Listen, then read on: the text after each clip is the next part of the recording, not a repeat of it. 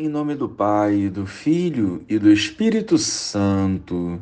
Amém. Bom dia, Jesus. Abençoa esta nova semana, renovando a nossa fé e nos fortalecendo por meio do Evangelho. Fica conosco e nos liberte do pecado e nos santifique. Amém. Naquele tempo, Jesus contou-lhes outra parábola. O reino dos céus é como uma semente de mostarda que um homem pega e semeia no seu campo.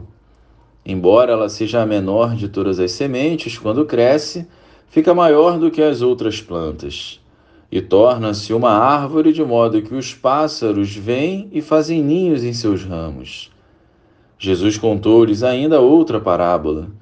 O reino dos céus é como o fermento que uma mulher pega e mistura com três porções de farinha até que tudo fique fermentado. Tudo isso Jesus falava em parábolas às multidões.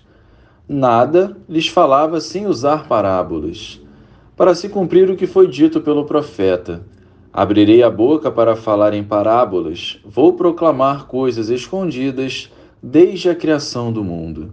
Louvado seja o nosso Senhor Jesus Cristo, para sempre seja louvado.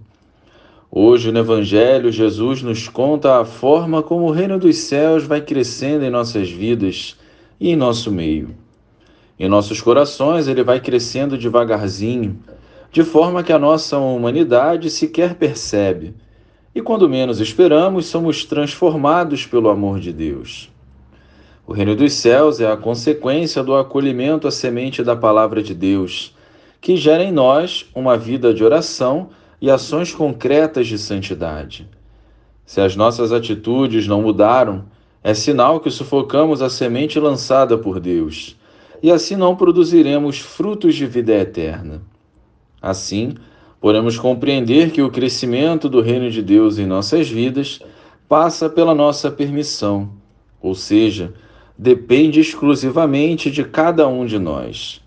Acolher a boa nova é a senha para que a graça de Deus nos alcance, cure e restaure.